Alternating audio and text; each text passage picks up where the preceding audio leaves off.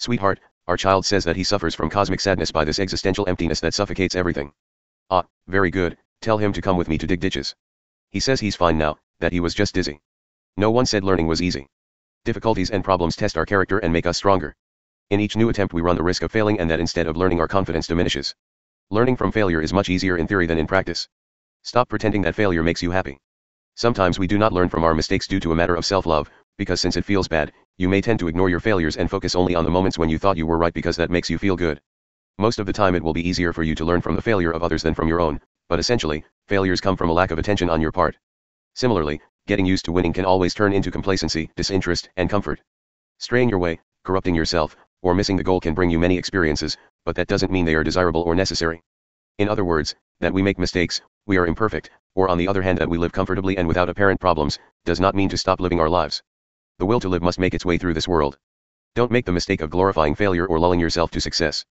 Simply put, failures shouldn't stop you from trying to keep trying or focusing your attention on what you're pursuing. Don't be intimidated by fear or allow yourself to become reckless with anger.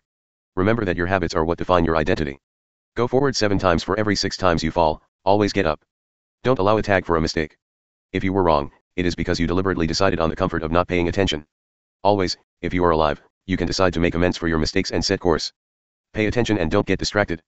Open your eyes and your mind to detect other ways of doing things. Avoid arrogance and pride, learn to listen to external points of view. Destroy idols and test appearances so as not to be fooled by what seems appetizing but leads to death. Don't see tension and stress as an enemy to avoid at all costs. Learn from feelings of disappointment. Learn to know yourself in sadness and disappointment, because in these states is when you reflect on your failures and mistakes. Quickly acknowledge your mistakes. Avoid committing stupid things that can be very expensive and irreversible. Strive to be as smart and courageous as possible, even when fear and doubt assail you. Do not let yourself be defeated. Even though the night seems very dark and long, keep going. Pay attention to those around you and make your close friends. Friends support and make us better human beings. Test your abilities and interests. You will not know them thoroughly until you put your thoughts into action, but do not take irrational risks. Decide what is important to you and what is worth focusing your attention, energy, and resources on. Stop making excuses and reasons for not doing things. That means that you must take care and analyze your steps, but not stop carrying them out because of irrational fears. Build your experiences. Take a good look at the problems. Examine what you are doing wrong. It is not about the time spent on something, or the number of times trying, but that each attempt is better than the previous one. You need to persist in your duties and not be seduced by what you should not do. Don't try to be perfect. Avoid distractions and temptations. Focus. Don't expect good results on the first try. Becoming a master at something requires attention, dedication, discipline, and will. To learn a game, always choose the easiest, cheapest, and shortest route first, expressly for the purpose of learning the rules, so mistakes won't cost you. Then escalate to more complex issues, don't settle for mastering the simple aspects of a discipline. Pay attention when you feel very comfortable. Do not settle for what is happening, learn to think to change those things that can be improved. It is always more about a courageous and persistent character than the number of failures. One is infinitely greater than zero. You will always fail the total number of attempts not made. Challenge yourself to be a little better every day. If you don't know your capabilities, you won't be able to deliberately expand them. Exploring is not failing. To try is not to fail.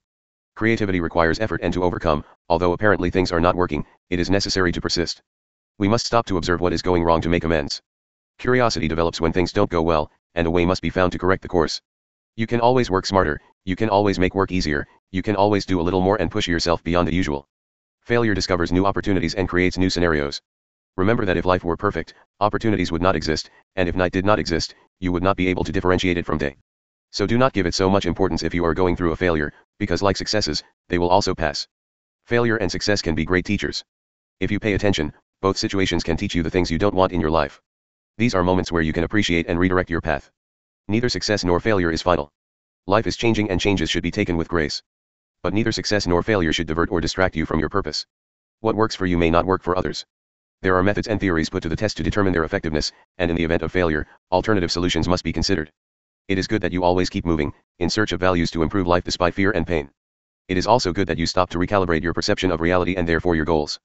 As your life progresses, you will see things more clearly and, probably, you will be able to improve the quality of your goals.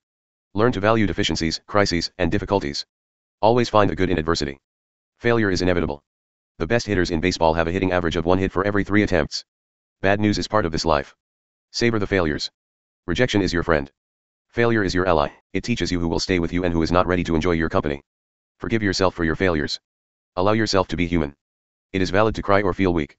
It is a path to humility. Exercise number 14. In exercise 11, you made a list of 25 career goals, and circled the 5 most important and urgent goals for your life today. You will choose only one of these goals or priorities for this week.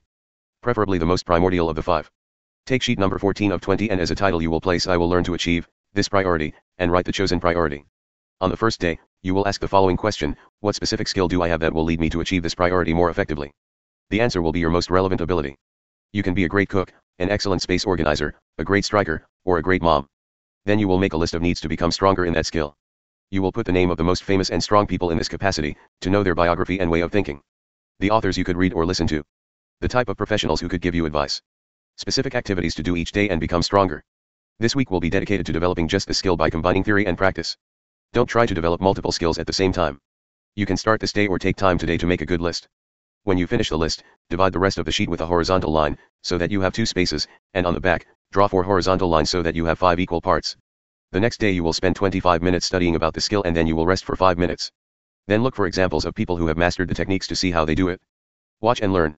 Try to analyze the best that exists in that discipline and ask yourself the reasons why certain techniques are used.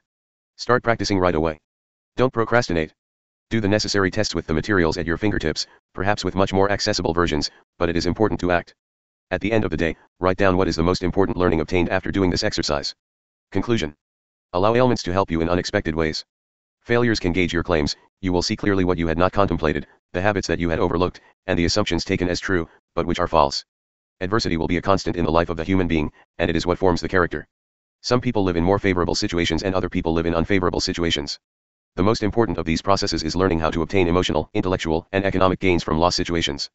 Use the opportunities that are presented to you to understand what is happening or happened and try to turn ignorance into knowledge through hard work and curiosity.